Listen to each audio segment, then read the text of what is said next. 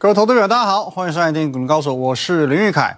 哦，那如果说这几天呢，我们用“起死回生”这四个字来形容台股，应该不算太夸张，因为台股真的起死回生了。哦，而且起死回生的速度比你我想象的还要更快哦。从上个礼拜到这个礼拜，堪称是惊心动魄啊！哦，我们从这个上周有所谓变种病毒嘛，Omicron 的这个崛起，到今天呢，各位。好，今天的最新新闻哦，缩减购债加速，美股道琼指数再度暴跌六百五十二点，好不好？因为这则新闻呢，造成了昨晚的美股哦又大跌喽哦，美道琼跌六百五十二点嘛，好，那么讲费半指数跌了将近要两个百分点哦，美股是呈现这样的一个跌势哦。那我们单纯用听的哦，从变种病毒到 FED 的问题，再到美股，其实似乎好像是这种。呃，利空多连发，台股照理讲应该要万劫不复才对，可是你去对照一下，你对照一下行情走势，哎，怪怪的，真的怪怪的。照市场的预期，礼拜一嘛，哦，这个礼拜一嘛，前天应该要暴跌啊，因为上周五的美股暴跌嘛，有没有跌？有，可只跌四十一点，礼拜一只跌四十一点，昨天马上先给你涨回来九十九点，今天二话不说。直接喷出一百五十八点，变种病毒的部分，我们前面两天哦有做过说明啊，探讨过了，今天就不赘述了。我们聊一些最新的新闻哦，包含刚刚看到这则新闻，如何解读？为什么美美国道琼指数暴跌哦？美股几乎四大指数都暴跌，台股怎么办？怎么结果那么强？好，那我们来看一下哦，这一篇新闻能够引发美股下挫，为什么台股却不受影响？几个原因，我来跟大家做一个分享。首先。美股虽然回档，但是它是创新高之后的回档，它是早就先创下历史新高，而且一直走，一直走，一直走，一直创了好好久好久的新高之后，才做的一个震荡回档。那我们就以哦，这个是费半指数哦，跟台股联动系数最高的费城半导体指数来看，原本费半的历史高点在哪里？在这里，九月十六号，当时是三千四百八十四点。哦，原本费半指数的高点，历史高点在这里哦，十一月一号这里，哦，改写历史新高，一路涨到这里，三千九百八十二点，从三四八四点涨到三千九百八十二点。各位，你光看这一段，你光急拉大涨的这一段，这一段创新高的幅度高达十四个百分点以上，十四趴以上，将近是一点五根涨停板。各位，一点五跟涨停板放在股票来讲，你可能觉得没什么，可是这对指数来说是非常夸张的涨幅。各位，可是你看一下哦，就算这几天震荡又怎么样？震荡又怎么样？只是一个创高之后哦的一个高档震荡而已，不过而已，好不好？多头的方向有任何改变吗？哦，目前看来还是没有的。再加上美股它是创新高，我们讲将近要十五趴之后才开始震荡回档。请问你现在台股创新高了没？一万八千零三十四点前坡高点过了没？还没嘛，还差得远的嘛。那如果台股跟费半一样，比照办理，照理讲是创新高之后再涨十四趴，你知道那是多少吗？一八零三四乘以一点一四，至少要到两万零五百点之上，至少至少要涨到两万零五百点以上。所以各位，等台股。突破两万点，它才能算是跟上美股的涨幅。你有跟上涨幅，才会跟上振幅。你涨幅先跟上，震荡才会跟得上嘛。否则现在还在落后阶段，你落后这么多，你怎么会？美股在高档震荡也不关你的事。那我们回过头来看这则新闻，我们来做一个呃细部的解读。呃，我们讲 FED 的主席哦鲍尔，他在参议院作证的时候，他首度去改口，他认为说。呃，关于通货膨胀这件事，不能再用暂时性这个措辞哦。他认为说这已经不是暂时的哦，这有可能是会持续一段时间哦。所以因为他的这个用字遣词哦，那就导致说，哎，好像呃市场上会有一些过多的联想。再加上说，他也发表了，他认为联准会应该考虑提前几个月去结束这个缩减购债的这个动作。哦，因为他的这个言论一出，就引发了市场过多的联想和美股的这个下跌嘛。那马上有网友来跟我反映，然后说：“哎，你不准哦，你不准，不是说这个新变种病毒会让联准会放缓呃缩减购债的脚步吗？”其实关于这一点呢，我认为我们分两个部分来讨论哦，分两个部分来探讨。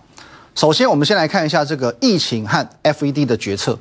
首先，鲍尔的发言，他是采用了目前最新医学上面的一个研究，也就是说呢，新变种病毒 Omicron 它仅会引发轻症的这一个论点，好，它不会不致死，它只会引发轻症，就像一般感冒一样。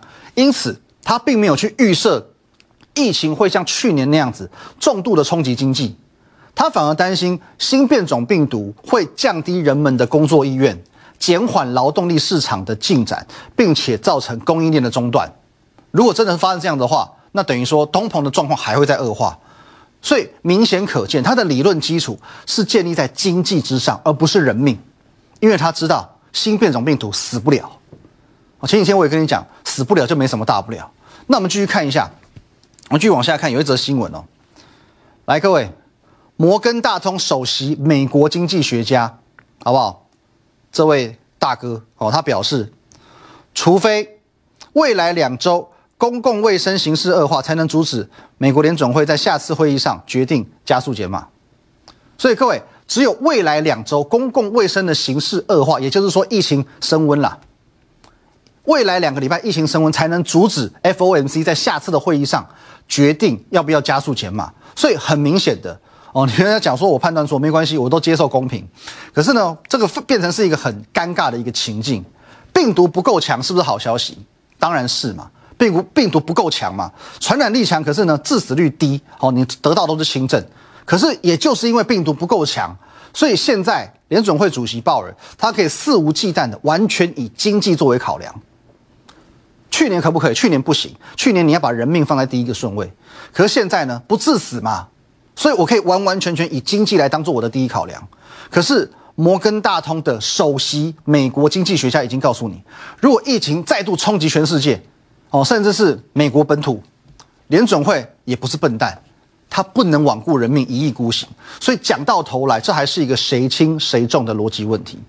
那我们再回到行情来看，请问你加速缩减购债和升息的脚步是今天的最新新闻吗？不是哦，你要去思考这件事哦，这不是今天的最新新闻哦，请你看一下好不好？早在上个礼拜，早在上个礼拜，市场就已经预估这个状况了。在上个礼拜的节目当中，当下的情势我已经为你分析过了。简单，我再提醒你两个重点就好了。首先，缩减购债，股市一定跌吗？错，缩减购债，股市不一定跌，因为在二零一四年的 Q 一三逐步缩减的时候，告诉你，Q 一越缩，行情越涨。等到 Q 一完全退涨、退场，它还在喷一波大的给你看。再来，升息问题，我多次用这个包租公的理论告诉你。哦，你说一个房东他有房子租给房客，就算我现在签了都更的合约，明年六月要拆房子，但是不会有任何一个傻房东，明年六月才拆房子，我今天就把房客赶走，七八个月房租我不输了，不不收了，有这么潇洒的房东吗？我不相信。所以各位，这是一个很简单的理论，明年六月最快最快，明年六月才来做升息，现在你在急什么？最快最快也是明年六月的事。现在你要担心什么？你卖股票很难吗？电话下单三十秒，网络下单三秒钟，你看到苗头不对，行情转空，再跑都来得及嘛。所以各位不要自己吓自己，不要为了自己的不进场找理由，反而现在你要把握最后几个月升息前的最后几个月，因为这是台股最好操作的行情，因为所有的高手们、赢家们都知道。即便即便你是再伟大的英雄，你都没有办法创造时势，但是时势可以创造英雄，所以你要把握现在。吃个点心，喝口水，等等回来。前几天我不断跟你说，十二月你跟着投信走就对了哦，跟着投信走就对了，因为投信呢，在十二月他不得不做账，他不得不做哦。你回想一下，半年前四月份有一个叫做飞腾的事件。造成呢十七档基金重伤哦，四星崩跌嘛，造成十七档有中枪的这个基金全部都丢胸重内伤哦，赔得很惨哦。那经由我侧面得知，其实在这件事情发生之前，原本今年投信的重心，它原本是放在下半年，它放在下半年，可是没有办法嘛，四月莫名其妙被美国商务部开了一枪，那我只好赶快拼命的去追绩效，所以我六月，各位六月八号我的这个封面告诉你哦，投信很缺钱。好缺钱呢、好吧，投信真的很缺钱，两毛两袖清风，口袋空空。那没办法，只好从第二季开始毛起来做账。哦，当时你记不记得什么？腾辉电子、台办、强茂、鹏程都涨一倍以上。最经典的莫过于这什么 ABF 三雄。我跟你说过了哦，就我观察投信这么多年来哦，呃，一般啦，一个产业一档股票，投信连续两季做账就很可怕了。我就表示说真的很看好这个产业的。可你说连续三季，连续三季做同一个产业，做同一档股票，少之又少。哦，真的是少之又少。可是你看一下哦，像今年星星，整个 ABF 三雄这连做三季，星星八十几块涨到两百多块，锦硕也是八十几块，也是涨到两百多块。南电三百块涨到六百块，各位连做三季啊，投信到底多缺钱？到底多缺钱？哦，那他原本想说，OK。啊，今年呢，我开始啊很多这个部位去做回补了。本来原本想说快要年底了嘛，今年圆满了，可以过个好年了。谁知道？哦，谁知道怎么样呢？十一月二十五号，我又给你搞这一出，好不好？外资报告，美贸易黑名单又有四新的客户了，而且呢，这一次中枪的基金比四月还多，比四月还多。四月才十七档，这次呢三十九档中枪。当然，我们现在。就事后这几天事情的走势来看，似乎没有受到多大的影响哦，因为其实它就短暂的反应几天为止嘛，这几天看起来哦稍微有一个止稳的动作了哦，似乎没受到多大影响，甚至你可以说根本是外资乱放消息压低吃货哦，因为外资这几天反而越跌越买，莫名其妙。可是我讲过了，散户也许会有侥幸的心态，我不出我就赌一把，法人会不会？法人不会。法人不会，投信不会，因为他们是有风控机制的。半年前的前车之鉴就在眼前嘛，连续五天给你跌停跌停跌停跌停，一架锁子加西郎。所以现在我管你真的假的，先卖再说。各位，你有没有看到？世新我管你这这一波玩真的玩假的，我就先卖再说嘛。投信是一路在卖啊，越卖越多。可是卖完的同时，我还是要想尽办法去拼十二月哦季底年底的做账绩效。所以调节市心的资金，我是会开始针对其他的标的做加码，甚至做拉抬？因为只剩下一个月了，因为他要拼绩效嘛，我要抢赚年终奖金嘛。那各位，所以就像我讲的，他是不是不得不做账？投信是不是不得不做账。那如果正好是这几天，我们看到这个对照一下新闻日期，十一月二十五号，如果是十一月二十五号之后的前后这几天。投信还用力加码的股票，是不是看起来更像？像像什么？像是世新卖出之后资金转进的标的。我卖了世新，拿来买它；卖了世新，拿来买它。这些就是我准备全力冲刺拉抬的标的嘛。那现在你来看一下，谁是最有先见之明的人？哦，我相信这一张哦，你记忆犹新，好不好？天龙八部，我们从上个月一路放到现在，那当中呢，我们公开了五档，有三档始终是做一个盖牌的哦，盖住了三档。礼拜一，我为你公开了这一档，华汉。昨天我为你公开了这一档，嘉登。可是我不是马后炮哦，因为这两档股票，我在上个礼拜我还一直提醒你，赶快买，赶快买，赶快买。他们当时的位阶都很漂亮，你都可以买在叫做不败之地的位置。你买了几乎不会赔，而且买完没过多久马上喷上去。上个礼拜你不理我，算了，哦，你不理我就算了嘛。你看看你不理我的下场是什么？各位，上礼拜有没有不败之地？你不理我就喷出去了。这是华汉，加珍呢？上礼拜你是不是可以买在不败之地？创高之后拉回的买点，你不理我就喷出去了。今天又创新高了。加登今天又创新高了，重点是各位，你看一下投信，连买三天，十一月初它建立基本持股之后呢，各位月底连买三天，像不像是四四星的资基资金转进来了？那加登今天创新高，昨天它是涨停板，昨天为什么涨停板？还真巧，各位就是投信买超，就是投信把它买到涨停的，好不好？甚至昨天。哦，我们还有一档股票，现买现喷现赚，我不是讲过吗？来这一档鬼新娘买在这里，后来呢一度差两档涨停板，这一档，各位我也可以告诉你，它正好也是十一月二十五号四新事件爆发之后，投信连买两天的标的，昨天大涨，今天续创收盘价新高，这是巧合吗？还有这一档，各位十一月二十五号隐藏的高价股一百七十元以下，十一月五号我们买进了台盛科，各位。台盛科一路冲，今天又创收盘价新高。投信这一波一二三四五六连买六天，这是巧合吗？与其说是巧合，倒不如说是很多的现象。你只要经过交叉的观察、交叉的比对，可以发掘出很多蛛丝马迹，而这些蛛丝马迹都可以用来提高你的胜率。前几天我不是才讲吗？啊，有网友来跟我反映。他说：“哦，他学了很多门派流派，看了很多网络文献，那所以说他每一季他都知道说季底我就是要买投信做账股，可最后他告诉我他都赚不到钱，不是打平就是没赚没赔。那我说过嘛，对我来讲，当我季底在锁定投信做账股这个题材的时候，我对胜率的基本要求是九成，至少要做到九成胜率。哦，如果说你是我的啊我们的资深粉丝、资深观众，其实你应该有印象哦。”来，在六月，我们有锁定一波投信做账股啊，投信比你还缺钱吗？八月啊，本性倔强，这个性就是投信，我们都有锁定投信做账股，而且我公开的跟你分享至少十多档的投信做账股，胜率就是九成，你都可以去回顾六月份、七月份、八月份都可以。好，那这边我也不要老王卖瓜，在那边哦自己这边算八成九成这样子，你自己去回顾，我就告诉你时间点在什么时候。请你自己回顾，你就自己透过你的双眼去看看我的胜率有没有九成。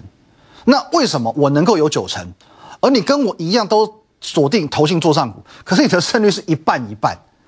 我就讲了，在这个季节、这个这个时间点，你锁定投信做上股，你还只有一半一半的胜率，是很可悲的一件事。因为一半一半表示以后你不用去锁定什么特殊族群了，你射飞镖、寡杯，说不定都比较准。一半一半嘛，那没有什么嘛。可是这一次。各位，这一次第四季的做账更不得了，因为我已经简单的刚刚透过四档股票告诉你，这一季开始我的胜率已经不止九成了，截至今天为止是一百趴吧，百分之百嘛，而且更可怕的是，我的选股比投信更领先。十一月上旬好不好？这一档是什么？一个汉堡，画的汉堡，画汉嘛，好不好？早在十一月上旬，我就分享过这些标的了。好，那后来我们都揭晓了，实价登录是谁？实价登录加登嘛，台积电供应链嘛。我早就分享过这些标的了。那投信呢？什么时候买的？各位这几天才买起来的，好不好？这边啊，买了一点点而已啊。加登更不用讲了，昨天才买的，很晚很晚才卡进来买的。所以现在到底是我在追踪投信，还是投信追踪我？各位，你有没有思考过这个问题？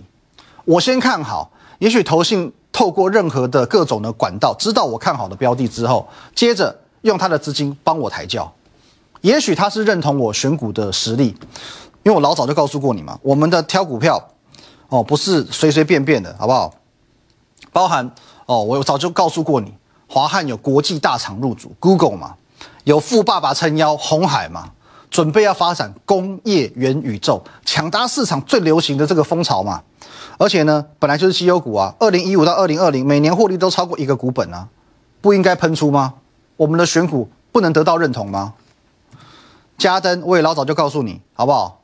身为台积电供应链，上半年获利惨淡，but 十月营收创历史新高，这不就是不折不扣的转机股吗？市场最喜欢的不是说你每年都赚钱，都赚差不多，他喜欢的是你过去不太赚钱，接着忽然之间开始暴赚。这种股票才会喷嘛，不是吗？原本不赚钱，后来开始暴赚才会喷呢。那这些资讯我领先的为你掌握到，甚至连投信都跟在我屁股后面。那我现在是不是可以很狂妄的说一句话？今天假设你加入我的团队之后，就连投信都比你慢半拍，没有错吧？投信都比你慢半拍嘛，因为他还跟在我们屁股后面嘛。这绝对不是不可能，因为过去你看到的华汉、嘉登。鬼新娘还有台盛科，事实摆在你眼前。最后，哦，今天盘中我答应说，我们要来再解读一下这则新闻哦。SpaceX 状况不妙，星链计划梦碎，台厂要遭殃了吗？好不好？那现在时间不多，我简单用一个最最最平淡易懂的意思来告诉你。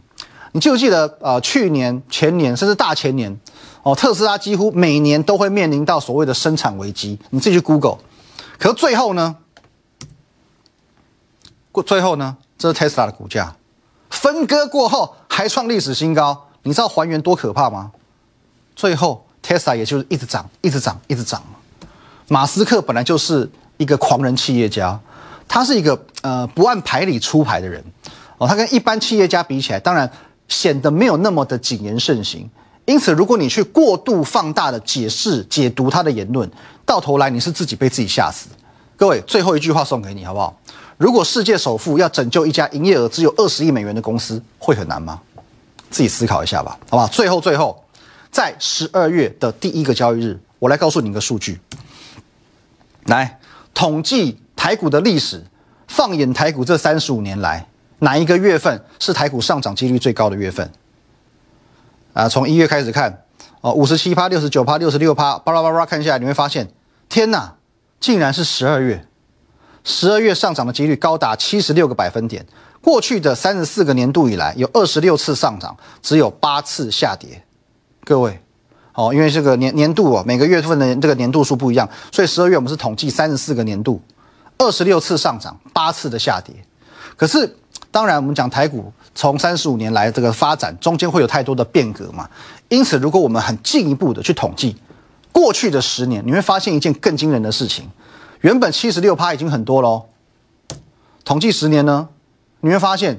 在已经近十年如此成熟的台北股市，每年十二月上涨的几率竟然高达九成，九成，完完全全可以说就是最好赚的一个月。各位，只有二零一八年是下跌的，其他的九个年度全部都是上涨的。所以各位，现在你又有一个九成胜率的进场点，在今天十二月一号，而我的团队也将在这一个月为你严选出九成胜率的投信做账股。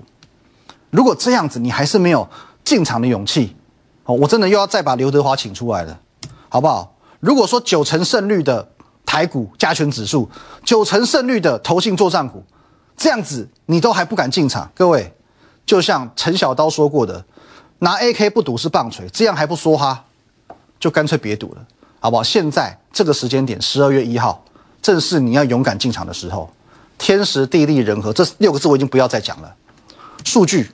我直接带你看，台股的历史是这个样子，近十年是这个样子。每一季的投信做账股，你可以去回顾我的六月、八月的战绩。这个月我有百分之百的把握，好不好？我相信九成胜率真的一点都不难。好，欢迎你加入我的 Line at win 一六八八八小老鼠 win 一六八八八。任何问题、任何疑问都可以在线上跟我们做一对一的互动讨论。盘中、盘后、假日，我会把资讯分享到 Telegram win 八八八八八，完全免费。还有 YouTube 频道林玉凯分析师，务必帮我们按赞、订阅以及分享。我们明天见，拜拜。立即拨打我们的专线零八零零六六八零八五零八零零六六八零八五摩尔证券投顾林玉凯分析师。本公司经主管机关核准之营业执照字号为一一零金管投顾新字第零二六号。新贵股票登录条件较上市贵股票宽松，且无每日涨跌幅限制。投资人应审慎评估是否适合投资。本公司与所推介分析之个别有价证券无不当之财务利益关系。本节目资料仅供参考，投资人应独立判断、审慎评估并自负投资风险。